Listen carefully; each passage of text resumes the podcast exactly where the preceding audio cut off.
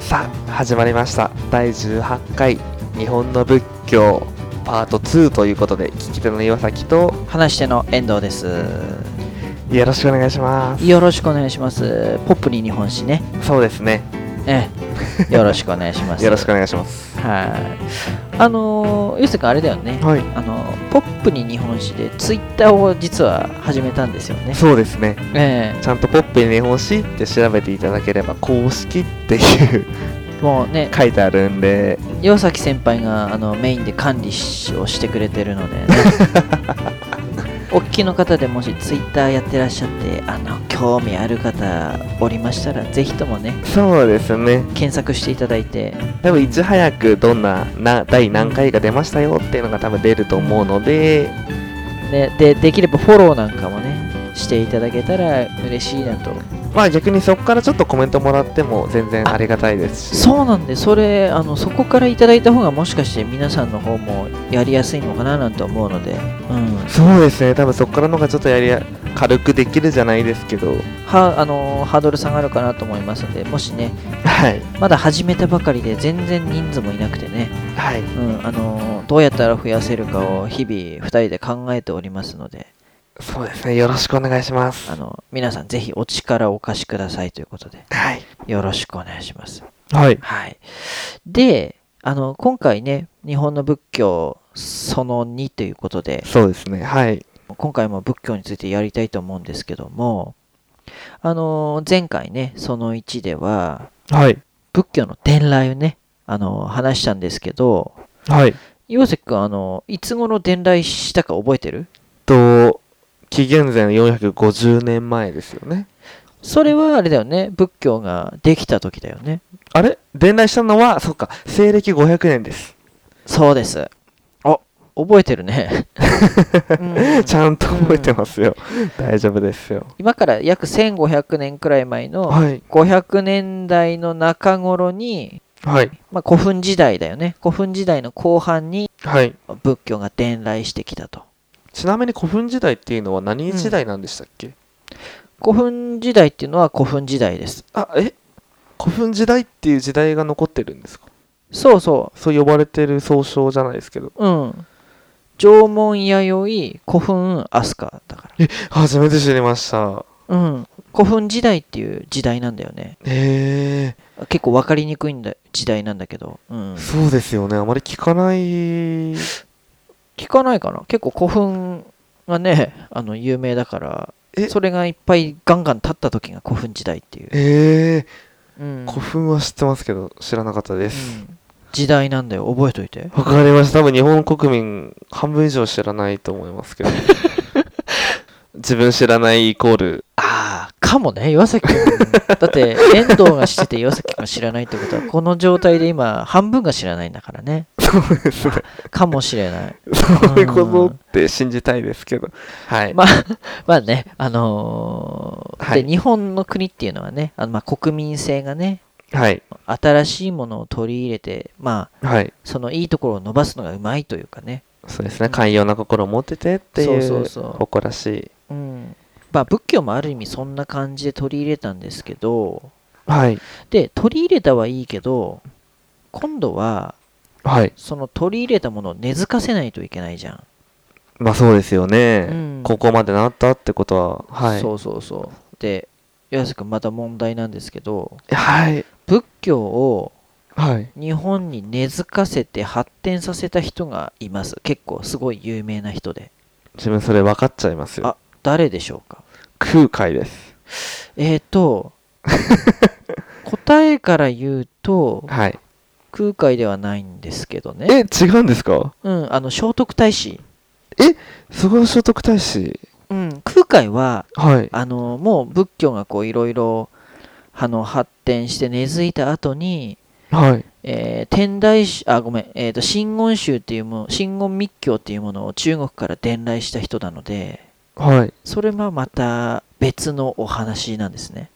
はいなんか恥ずかしいないやでもあの空海もすごい有名な人なんで仏教を語る上ではいうんでも今回あの話の主人公になるのがですねはあいの10人の話を同時に聞くことができたということでも有名なはい。聖徳太子、えー、聖徳太子か。うんはい。だから今教科書とかだとはい。あの聖徳太子じゃなく馬宿の巫女とか馬宿王っていうらしいんだけど、あ、そうなんですね。うん、はい。まあここでね、あのーその聖徳太子馬宿王のことを話しちゃうと長くなっちゃうのではい。今回はちょっとしないんですけどはい。このねあこの後ちょっともう馬宿王って言わないね聖徳太子で統一しますねそうですね。そっちの方が自分的には分かりやすいのうで、ん聖徳太子でお願いします。はいでその聖徳太子がはい。その仏教のねはい。布教的なことをやってはい。日本に仏教を根付かせて発展させたんですけどはい。今回はその聖徳太子がやったはい。あることについて話していきたいと思うんですけどお願いします。はい。えっ、とね17条の憲法って岩瀬くん授業でやったかなやりました。ね憲法17条とか17条の憲法とかいろいろあるんだけど初めてのあれですよね。確か聖徳太子が。そう日本で初めて明文化された憲法と言われてるんだけどはい。うんあの文字通りはい。大事なことがはい。守るべきこととかが17個書いてあると、はい。でその中で有名な一節があって、はい。まあ、あの第1条なんだけどはい。えっとね和をもって尊しとなすうんぬんかんぬんっていうのがこれが結構第1条で書かれてることなんだけど、和をもって尊しをなす。和をもって尊しとなすはい。まあたっとしとなすってももしかして言うかもしれないけどはい。まあめちゃくちゃ簡単に言うとはい。まあ協調性とか話し合いが大事ですよっていうことだよああ、そういうことを言ってるんですね。そうそうそうそう。うんええはい。で、この第2条っていうのが、はい。まさに仏教のことが書いてあるんだけど、もう第二条で入ってくるんですか仏教のことそうう。そうそうそう。うん。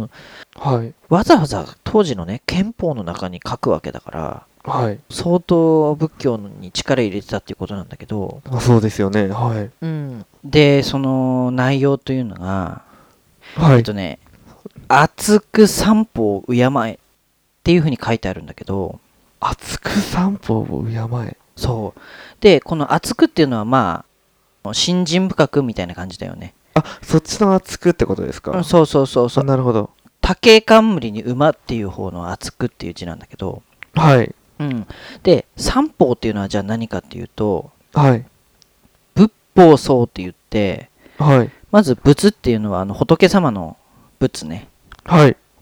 これがあのブッダとかお釈迦様のことなんだけどはい。で仏法僧の方これは仏様の教えはい。で最後僧はあのいわゆる僧だよねお坊さんああ、なるほど。はい。うん、この「三法を敬え」というのはわざわざ憲法に書いてあるくらいだから第二条でですもんね。しかも早い段階で。そうそうそうそうそうであの仏教が公式に日本に伝来してから、はい。まあ、約50年くらいしかまだ経ってない状態だからあ、まだそんな時だったんですね。はうんい。そう50年くらいで仏教っていうのははい。日本のなんだろうな国教的な地位を獲得したんだよね、へえう。ん、はい。でさらに聖徳太子自身のはい。仏教信仰っていうのもすごくてはい。仏教のね経典がいっぱいあるんだけどはい。そういうものの解説書みたいなものをはい。聖徳太子が書いてはい。仏教って本当にいいものだからあのぜひ信仰してくださいっていうスタンスをずっと取り続けたんだよねええそんなあれなんです。ハマったんですね。聖徳太子に。そうそうそうそうだからもう日本のさほぼトップ的な人からはい。この仏教をこれだけ進められたらさはい。そりゃ広がるでしょ日本にまあ、そうですよね。そんな偉い、うんそんな時代のそんなすごい人が信じてるんだから、そうそうそう岩崎君だって信じちゃうでしょ信じますね。そんうなんすごい人が言うんだったら、ねじゃあ信じてみようかなって思いますよね。であのここでちょっと速度トークなんですけどはい。聖徳太子がやったことでもう一つまあいっぱいいろんなのあるんだけどあのはい。遣隋使の派遣っていうことしたんだけど聞いたことあるかな遣隋使は知ってますうよ。ん小野の妹子って聞いたことあるえ、その時代ですか小野妹子。そうそうそうそうあの遣隋使だからね小野の妹子ってええ多分誰も、誰しもわかる人だと思います。唯一日本の歴史で。だよねうんでその遣隋使っていう人はい。って小野の妹子ってあの名前漢字わかるあのまあ小野のっていうのはまあ小野って書いて小野のって読むんだけど、ですようねん。妹子って妹の子供って書くんだけど、わ、かりますうよ。ん、この人って性別わかる男性です。あさすがそうなんだよねよし。よし。はい。バリバリのおじさんなんだよねそうですよね。なんか写真じゃないですけど、絵とか見てそんな感じですもんね。 そうそう結構ねあの女の人だって勘違いする人いるみたいではい。もうバリバリのおじさんなんであのへえ、はい。覚えておいてください ちゃんと覚えてます。で時代は100年くらい進んではい。えっ、と奈良時代なんですけどはい。岩崎君奈良時代は何年からでしょうかえーっと、奈良時代はうん897年ぐらい。えっ、と大丈夫かな奈良の納豆平城京え、泣くよ、うぐいす。あ、違います。泣くようぐいすは平安京だから平安時代だねあれ奈良時代、うん、奈良時代は奈良の納豆平城京だから710年聞いたことないですよ、それ。え いや、本当に聞いたことないですね。はい。あの710年に平城京っていうところ奈良の平城京っていうところに遷都されてここからが奈良時代っていうのが始まるんだけど、はうい。んこの奈良時代に仏教ははい。まあほぼ日本の全土に浸透しますあ、もう全土に浸透したんですね、うんそこで。もうこの時点で聖徳太子は死んでる死んじゃってるけど、まあでもそうですよね。うんはい。うん、でこの奈良時代の仏教の発展においてはい。あのー避けては通れない人がいるんだけどはい。この人がね、えー天皇なんですけど、はえっい。と聖武天皇って聞いたことあるかないや、それは聞いたことあります。聖武天あ皇はある聞いかたなことありうます。んうんうんはい。何やった人か分かる聖武天皇当てずっぽうでいいからなんか言ってみて、当てずっぽで言ったら、うん、あのー城を建てました。 城なんか、えっとね建てたのは合ってるな城じゃないんだなあ城じゃないですか。うん羅生門とか。羅生門まああの羅生門を建てたのは別に聖武天皇じゃないんじゃないかなあのまあはい。奈良その平城京の門が羅生門だから答え言うね、はい。奈良の大仏とか。はい。ああったりあったりあったり奈良の大仏それですか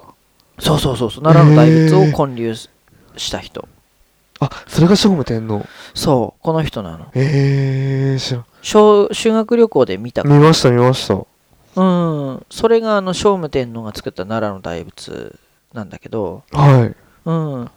でこの聖武天皇の時代に、はい。えー仏教が日本に浸透するための要因になった時代なんだけど、はい。その要因っていうのがね、あの、すごい、この時代あって、はい。あの、仏教に限らずだけど、はい。宗教っていうものが流行るというか、この、に、人々の間に広がる世の中って、はい。どんな世の中だと思うやっぱりそれは結構、あれですよね。うん落ちていくじゃないですけど、ちょっと不幸がじゃないですけど、災天災とかあったり、そうだね。何かにすがらないと生きていけないって時に、そうだ宗教に頼りたくなりますよね。そうだね。すまさしくそれで、あの、何かしらの社会不安とかがあって、初めて宗教って広がっていくと思うんだけど、はい。この奈良時代聖武天皇の時代もまさにそういうところで、あ、そうだったんですね。うはん、朝廷内の権力争いとかい。はい。岩崎君もさっき言ったように自然災害とかはい。あとはね天然痘っていう病が大流行して天然とそこ、その時からあったんですか疫病みたいな。うもうあのむしろこの時代がすごかったみたいで、へえ。うん、もう死者の数がめちゃくちゃ出た時代だったんだよね、はい。うん、だからこういうことによってその仏教が発展するための土壌が揃ってたと、なるほど。うん、やっはぱい。り不安なこととかさ、まあ、特に命に関わることとかが身近に起きたら何かにすがりたくなるでしょすがりたくなりますね。うんもう助け求めたくなるよねはい。でもその実績があったってことですよね。実績があったそこにす、そこにすがるってことは何か、その以前にそれをすがったことで何か変わったことがあったから、うんそういうこと じゃなくて、まあそういうのもあったと思うんだけどはい。うんまあやっぱり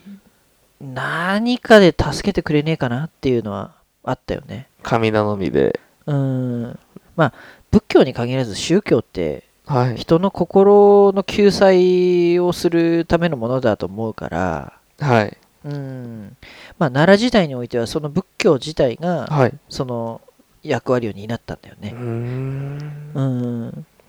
で聖武天皇は、はい。まあ、そんな混沌とした世の中をあの仏教の力を借りて治めようって考えたんだよねあ、それを使って、そうそうそう仏教という力を借りか借りてはい。世の中を治めるぞと、はい。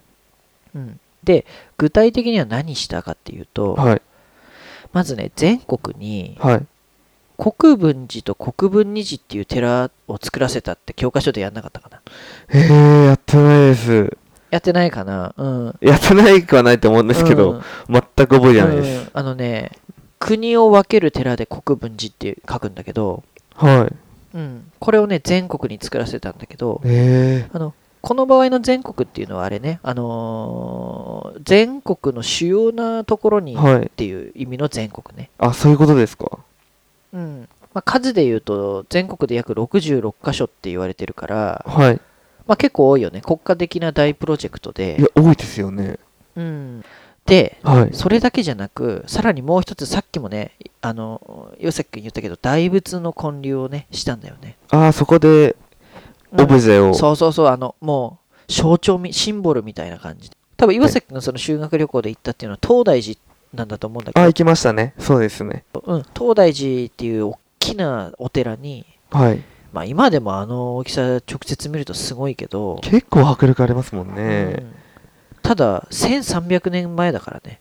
そう考えたらすごいですようね。んすごいよね、うんどういう感じで、技術で。鋳物っていう技術らしいんだけど、はい。うん、あのこうドロドロのいろんなものを溶かしたものを型に流し込んで作るっていう技術みたいなんだけど、あ、そうなんですね。はうい。ん、まあそれにしても全てにおいて人力だからね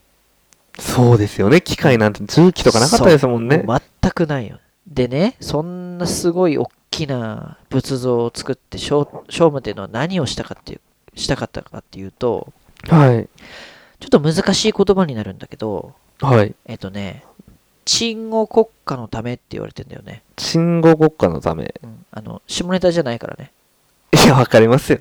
バチ当たるからね、あの、わかりますよ。中学生じゃないん だから。うん。鎮護国家。今それ話しての遠藤さんが悪いですよ。あ本当ですか私がちょっとミスリードしちゃいましたかね。大丈夫です。はい。沈める、沈めるっていう字に、はい。えー、ごんべんの守るっていう字で鎮護。はい。で、国家は国の家で国家。はい。うん。聖武天皇っていうのは、はい。鎮護国家のためにはい。仏教のありがたい教えを使って日本を、あのーいい方向に導いていきたかったっていうことなんだようー。ね、うんんだからそのなんだろうな、はい。政治的な意味合いがすごく大きくてあ、それを作った背景にってことですよね。そうそうそうそう、はい。だから仏教はそれのおかげで奈良時代に全国に浸透したと、はい。うん、でちなみにねこの時代にはい。あのー当時の、まあ、僧侶お坊さんたちっていうのははい。今でいうところのね国家公務員だったんだよねそうなんですか。うん。あのーしかもね、かなりエリートなんだよえね。え認められた人ってことですよね、ちゃんと。そうそうそうそううん、国から認められて、誰でもなれるわけじゃないから、はい。うん、まあ今でいう国立大学の教員っていうところかな。えうえん、で、そうやって国に管理されて、はい。正式なお坊さんっていうのは、はい。そのまさに鎮護国家のために平和を祈るっていうことが仕事だったんだよね。はい。うん、うん、それが仕事だったの。あ、それが仕事だったんですか。そうそうそうそう祈ることが、広めることじゃなくて。祈ることが仕事だったの。ええまあ、もちろん布教っていうのも仕事の一つだろうけども国のために祈るっていうのが仕事だったんだよねそんな仕事あったんですね。だからもちろんねあの勝手に出家して岩崎君みたいにいやいやはい。あの勝手に坊主になる人もいたんだけど、なるほど。うんうんはい。正式に正式に言うとねこの国家が認めない限りは、はい。まあお坊さんっていう職業にはなれなかったんだよねええでもそのお坊さんになるってことは別にお金の欲とかじゃなくて単純に本当に欲を捨ててるってことですよねそこがね、はいあのー難しいところで、難しいところはい何その僧侶っていう職業になってすごいエリートではいそうすると何が起きるかというとはい国立大学の教員って例えたけど、はいまあ、その中でもさこうどんどん偉くなっていくと、はいまあ、大学でもそうだと思うけど教授とか助教授とかいろいろこうなっていくでしょあまあそうですね、ではいさらにその上になっていくとはいこう政治をやっている貴族とかはい天皇とかの、はいまあま、前にもなんかちらっと言葉出てきたけどブレーンブレーン的な役割になってくるんだよねはいうん、っていうのは当時のお坊さんたちっていうのは字が読めるんだよねなるほどまあ当然なんだけど、はいうん、で当時の字っていうのは中国語ねあそういうことですか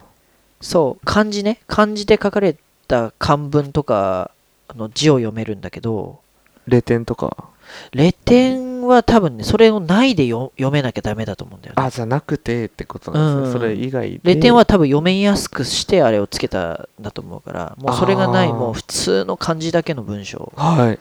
うん、でそうするとね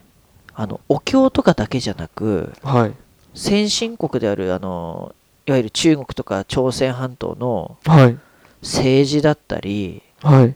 あとは土木工事だったりはいあと医学とか軍事に関する本とかも読めてくるんだよね、なるほどうん、だからつまり当時のお坊さんたちっていうのははい単純に仏教のことをやってるだけじゃなくてはいまあ、言うなれば政治学者兼土木工事の技術技術者兼、 うん、い医者兼軍事の専門家みたいな。すごいプロフェッショナルじゃないですけどそう何でも知ってるエリートってことですもんねそうそうそう、もう全てにおいての知識人だったと。へえそりゃ尊敬されるでしょ。そりゃ信じますようん、で、さらに尊敬されるし、権力も集まってくるでしょ。はい支持されますよねそれはもちろんそう。で、岩崎君、権力をさ、人って握るとどうなると思うえっと悪いことしか起きないですそうだね。金とか も、金も集まってくるし、そうですよねはいそう、まあ、つまり腐敗してくるんだよね。はいお坊さんたちが腐敗しちゃってくるんだよね。あその時代にもう腐敗しちゃってるそう、し奈良時代に、へーもうすでに、そう、鎮護国家のために仏教というありがたい教えの力で、はい国を救おうっていう意味で、こうね、国が頑張って仏教のお坊さんたちを育てたりしたんだけど、はいそのお坊さんたちは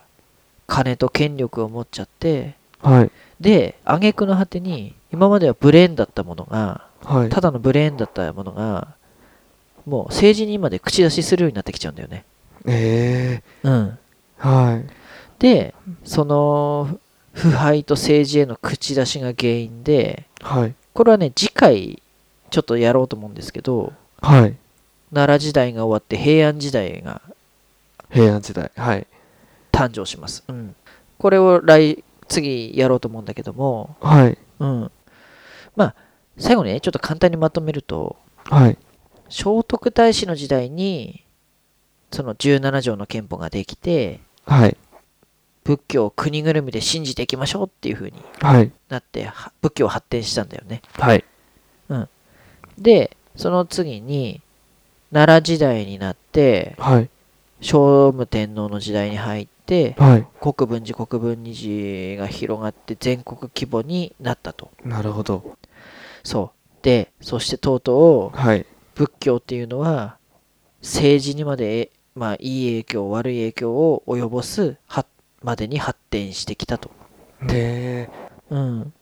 伝来してからここまで来ましたわかりましたどうでしたこっからじゃあ、うんあれなんですねそうあの今度は平安時代のお話するんで、わかりました、うんまあでもこここまでだとうん、まあ仏教っていうのは本当にいい教えじゃないですけど日本になじ、日本人にとって多分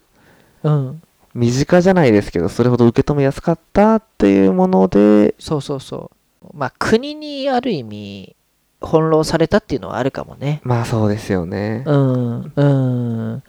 まあちょっと仏教について理解は深まったかな、深まりました。うんこんな感じ。はい。まあ、ポイントは国家主導ってことだねあの人々から仏教っていい教えだぞってなったんじゃなくてはい。国が主導で仏教を広めたとそれ意外ですもん。あまり全然わかん、うん知らなかったんで。そうでしょ、はい。うん、